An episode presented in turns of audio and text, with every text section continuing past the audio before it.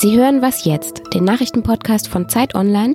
Heute ist Donnerstag, der 1. November 2018. Wir sprechen heute über traumatisierte Flüchtlinge und über eine Berliner Bürgerinitiative, die große Wohnungsunternehmen enteignen möchte. Zuerst aber die Nachrichten. Bundespräsident Frank-Walter Steinmeier fährt heute nach Chemnitz. Er trifft sich dort mit der Oberbürgermeisterin Barbara Ludwig und mit Chemnitzer Bürgern. Steinmeier will über die Situation in der ostdeutschen Stadt sprechen, die nicht mehr so richtig zur Ruhe kommt, seit vor gut zwei Monaten ein 35-jähriger Mann dort gewaltsam zu Tode gekommen war. Es kam zu Ausschreitungen, Demonstrationen und seitdem haben Unbekannte auch mehrere Restaurants von ausländischen Besitzern angegriffen. Zuletzt legte jemand ein Feuer in einem türkischen Lokal. Im britischen Unterhaus stimmen die Abgeordneten heute über den Haushaltsentwurf der Regierung ab. Und der steht ganz im Zeichen des Brexits. Die protestantische Nordirland-Partei DUP hatte zum Beispiel damit gedroht, den Haushalt durchfallen zu lassen, weil sie gegen Theresa Mays Brexit-Kurs protestieren wollten. Inzwischen hat die DUP die Drohung zurückgezogen, aber die Abstimmung bleibt trotzdem spannend. Der Haushaltsentwurf sieht auch ein Ende des Sparkurses in Großbritannien vor. Die Regierung will zum Beispiel mehr Geld für das Gesundheitssystem ausgeben, für die Verteidigung und für die Infrastruktur des Landes. Aber der britische Finanzminister Philip Hammond hat jetzt schon wieder gesagt, dass im Falle eines Brexits der Haushalt dann wohl wieder neu überdacht werden muss. Redaktionsschluss für diesen Podcast ist 5 Uhr.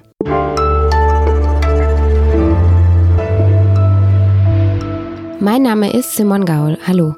Seit 2015 sind bis zu 1,5 Millionen Flüchtlinge zu uns nach Deutschland gekommen. Und viele dieser Menschen sind traumatisiert. Sie haben entweder in ihrem Heimatland Gewalt erlebt oder auf der Flucht Schreckliches gesehen oder mitgemacht.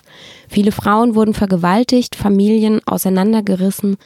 Was diese Menschen alles aushalten mussten, das können wir uns eigentlich kaum vorstellen. Viele dieser neuen Mitbürger bräuchten jedenfalls dringend psychosoziale Hilfe, müssten in Therapie. Nur fast niemand bekommt diese Therapie. Bei mir ist jetzt Henrik Oerding. Er ist Hospitant in unserem Wissensressort und hat sich mit dem Thema beschäftigt. Hallo Henrik. Hi. Wie groß ist denn dieses Problem mit traumatisierten Flüchtlingen tatsächlich? Also man kann davon ausgehen, dass mindestens jeder fünfte Flüchtling in Deutschland traumatisiert ist, also eine posttraumatische Belastungsstörung hat, wie Psychologen sagen. Es gibt aber auch Studien, die gehen von bis zu 70 Prozent Traumatisierten aus.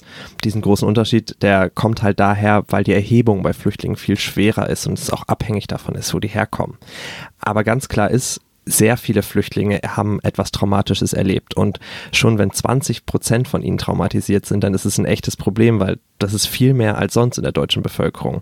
Denn bei so einer posttraumatischen Belastungsstörung, da leiden die Leute unter Flashbacks, haben also so wiederkehrende Erinnerungen von schlimmen Ereignissen, haben Schlafprobleme, können sich sehr schwer konzentrieren und das macht natürlich auch die Integration viel schwerer, denn irgendwie wer mit sich selbst zu kämpfen hat, der kann natürlich auch kein Deutsch lernen oder sich im Fußballverein engagieren. Wie wird denn den Leuten geholfen? Ja, bisher leider sehr oft gar nicht. Denn das deutsche System ist da echt richtig kompliziert. Es ist so, dass in den ersten 15 Monaten Asylbewerber weniger Leistungen bekommen als du und ich mit einer ganz normalen Krankenversicherung. Psychotherapie ist meistens nicht dabei, obwohl es eine EU-Regelung gibt, nach der sie das eigentlich schon bekommen müssten. Die Regierung hat für diese Zeit in Deutschland sogar eine extra Regelung geschaffen, dass es zusätzliche Therapeuten für Flüchtlinge innerhalb dieser ersten 15 Monate geben soll. Das haben aber innerhalb von zwei Jahren nur 125 Therapeuten angenommen und Experten sagen jetzt, diese Regelung, die bringt eigentlich gar nichts. Warum gibt es da so wenig Psychologen oder Psychotherapeuten, die das machen wollen? Ja, die Abrechnung ist für sie sehr schwer. Das Problem ist auch immer, dass Psychotherapeuten so sogenannte Kassensitze haben. Also es gibt immer eine bestimmte Menge an Psychotherapeuten pro Stadt. Und das sorgt auch dafür, dass das auch für Deutsche relativ schwer ist, einen Therapieplatz zu bekommen. Das dauert im Schnitt sogar fünf Monate. Und für Flüchtlinge ist es natürlich noch viel schwerer, weil die brauchen Dolmetscher, können sich nicht selber um die Bürokratie kümmern. Und ähm, in manchen Bundesländern ist es sogar so, dass sie sich extra noch so einen Schein holen müssen bevor sie überhaupt zu einer Therapie kommen können. Und deswegen gibt es halt extra Einrichtungen für Flüchtlinge. Das sind psychosoziale Zentren, davon gibt es 37 in Deutschland. Und die helfen halt Flüchtlingen ganz unabhängig davon, ob die, äh, was die für einen Status haben oder ob die bei der Krankenkasse sind. Aber es sind halt keine staatlichen Einrichtungen und die können eben nur einen Bruchteil der Leute versorgen. 20.000 waren das im letzten Jahr. Das heißt halt, viele bleiben untherapiert. Das heißt, das Angebot ist einfach zu knapp, viel zu knapp. Viel, viel, viel zu knapp, ja. Und ähm, wie ist das denn, wenn die dann hier angekommen sind? Also können Sie sich entspannen überhaupt? Mhm. Also nach 15 Monaten werden Sie abgerechnet wie Sozialhilfeempfänger eigentlich. Aber natürlich bleibt das Problem der Sprache auch da. Und ähm, viele Flüchtlinge haben deswegen große Schwierigkeiten, Platz zu kriegen. Und Experten sagen sogar, diese Bürokratie, die Strukturen, die sorgen für noch mehr psychische Belastung. Also wir traumatisieren sie hier noch mehr, als sie eh schon traumatisiert sind. Du meinst mit Bürokratie die Anträge, die Unsicherheit, All dass das, sie nicht wissen, genau. wo sie wohnen, wie sie wohnen. Genau, auch diese Massenunterkünfte zum Beispiel sind ein ähm, total wichtiger Faktor für die psychische Gesundheit oder auch ähm, nicht arbeiten zu können. Auch das schränkt einen total ein. Große Herausforderung auf jeden Fall. Danke, Henrik. Danke.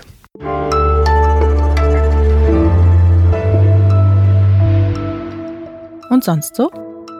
Vielleicht lohnt es sich für einige westliche Staatschefs mal einen Blick auf Uganda zu werfen. Denn dort sind Flüchtlinge willkommen. Mehr als eine Million geflohene Menschen leben in dem afrikanischen Land. Viele davon kommen aus dem Südsudan. Aber anstatt die Menschen in völlig überfüllten Zeltlagern unterzubringen, wie es in vielen anderen Ländern der Region üblich ist, bekommen sie in Uganda ein eigenes Stückchen Land, groß genug, um dort ein kleines Haus zu bauen und ein bisschen Landwirtschaft zu betreiben. Verteilungskämpfe zwischen der einheimischen Bevölkerung und den neuen Nachbarn scheinen weitgehend auszubleiben.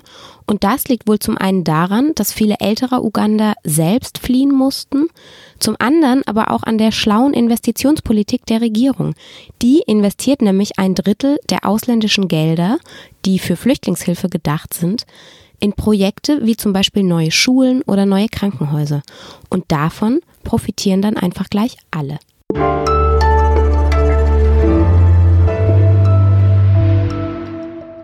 Wir sprechen mal wieder über den Wohnungsmarkt. Und das ist ja ein Thema, wo es sehr schnell sehr emotional wird, verständlicherweise.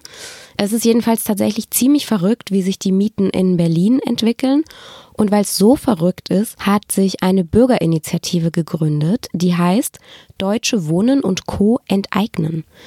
Und tatsächlich wollen die genau das tun. Die wollen große Wohnungsbaukonzerne in Berlin enteignen. Das klingt wie ein Vorschlag, der so ein bisschen aus der Zeit gefallen ist. Und ja, darüber spreche ich jetzt mit Sören Götz. Er ist Wirtschaftsredakteur bei uns bei Zeit Online. Hallo Sören. Hallo. Diese Bürgerinitiative, was wollen die genau? Also die sagen, es wäre sinnvoll, die großen Wohnungsunternehmen, denen die Wohnungen wegzunehmen und in staatliche Hand zu überführen. Sie haben dafür eine Marke gesetzt von 3000 Wohnungen. Jedes Wohnungsunternehmen in Berlin, was mehr als 3000 Wohnungen hat oder mindestens 3000 Wohnungen hat, soll ähm, diese Wohnungen abgeben müssen an den Staat. Das Ganze soll dann in eine Anstalt öffentlichen Rechts überführt werden, die diese Wohnung eben verwaltet und die dafür sorgt, dass die den Menschen bezahlbarer Wohnraum zur Verfügung steht und die diese Anstalt ist eben nicht auf Gewinne ausgerichtet. Die Mieter sollen dann sogar bei der Verwaltung demokratisch mitbestimmen dürfen, also zum Beispiel bei sowas wie Modernisierung auch ein Mitspracherecht haben. Glaubst du, sowas könnte wirklich umgesetzt werden? Ich finde, das klingt ganz schön radikal. So. Es ist auf jeden Fall ein radikaler Ansatz, aber man merkt es ja so in den Diskussionen, die man zurzeit über Mieten führt. Da ist einfach ein äh, Konflikt gerade am Eskalieren und deshalb kann ich mir schon vorstellen, dass da genügend Unterschriften erst und später dann Stimmen zusammenkommen, um dieses, diesen Vorschlag eben vor den Senat zu bringen. Und der Senat kann so einen Volksentscheid natürlich auch nicht einfach ignorieren. Ich habe jetzt auch von äh, der linken und grünen Fraktion gehört, dass die durchaus sympathisieren mit dem Anliegen dieser Initiative. Allerdings sehen die es so ein bisschen juristisch schwierig. Und wie ist die Rechtslage? Die äh, Rechtslage ist so, dass sie, die Initiative sich auf einen Artikel bezieht, Artikel 15 im Grundgesetz, der die sogenannte Vergesellschaftung ermöglicht. Dieser Artikel ist allerdings noch nie angewandt worden. Der ist ein äh, Relikt aus der Zeit nach dem Krieg, könnte man sagen, als noch nicht so ganz klar war, ob Deutschland irgendwann vielleicht ein bisschen mehr Sozialismus sozusagen braucht, ob noch größere Teile der Wirtschaft ähm, vergesellschaftet werden sollten.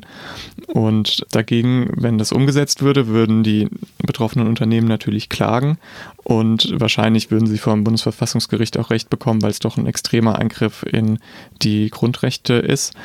Man kann es als unverhältnismäßig betrachten, weil da eben andere Lösungsmöglichkeiten noch nicht ausgenutzt wurden, sowas wie mehr Wohngeld zu zahlen oder dichtere Bebauung zu erlauben. Ja, verstehe. Und unabhängig davon, würde das denn überhaupt dieses Problem lösen? Also das Problem ist ja, wir haben zu wenig Wohnungen und die, die es gibt, werden immer teurer. Ähm, also dadurch entstehen ja jetzt auch keine neuen Wohnungen, wenn man die, die es schon gibt, in andere Eigentümer. Ja, es löst quasi nur einen Teil des Problems. Also den Anstieg der Mietpreise könnte man dadurch bremsen, dass man sagt, die Mieten äh, werden gesenkt in diesen Wohnungen oder steigen zumindest nicht so schnell. Aber neuer Wohnraum würde dadurch auch nicht entstehen. Und wenn jetzt immer mehr Menschen nach Berlin ziehen, dann ist auch die Frage, selbst wenn alle Wohnungen äh, dem, dem Land gehören würden, wer darf dann in diesen Wohnungen wohnen? Und dann könnte man losen. Ob das jetzt dann äh, der Weisheit letzter Schluss ist, wage ich auch mal zu bezweifeln. Außerdem hat man das Problem, wenn man dann jetzt diese Investoren vergrault, dann werden auch andere sich natürlich eher zurückhalten und nicht in Berlin anfangen, Wohnungen zu bauen. Da sagt die Initiative jetzt ja, die bauen sowieso nicht und äh, das Land muss jetzt hier eben bauen. Aber äh, das Land hat in den letzten Jahren es nicht geschafft, äh, genügend Wohnraum zur Verfügung zu stellen. Und warum sich das jetzt auf einmal ändern sollte, äh, ist auch so ein bisschen fraglich, zumal das Land eben hoch verschuldet ist. Danke, Sören. Gerne. Unser Nachrichtenpodcast ist dann auch schon wieder zu Ende. Vielen Dank, dass Sie uns gehört haben. Und wenn Sie uns schreiben möchten, dann können Sie das tun an wasjetzt.zeit.de. Morgen gibt es eine neue Folge. Bis dahin. Tschüss.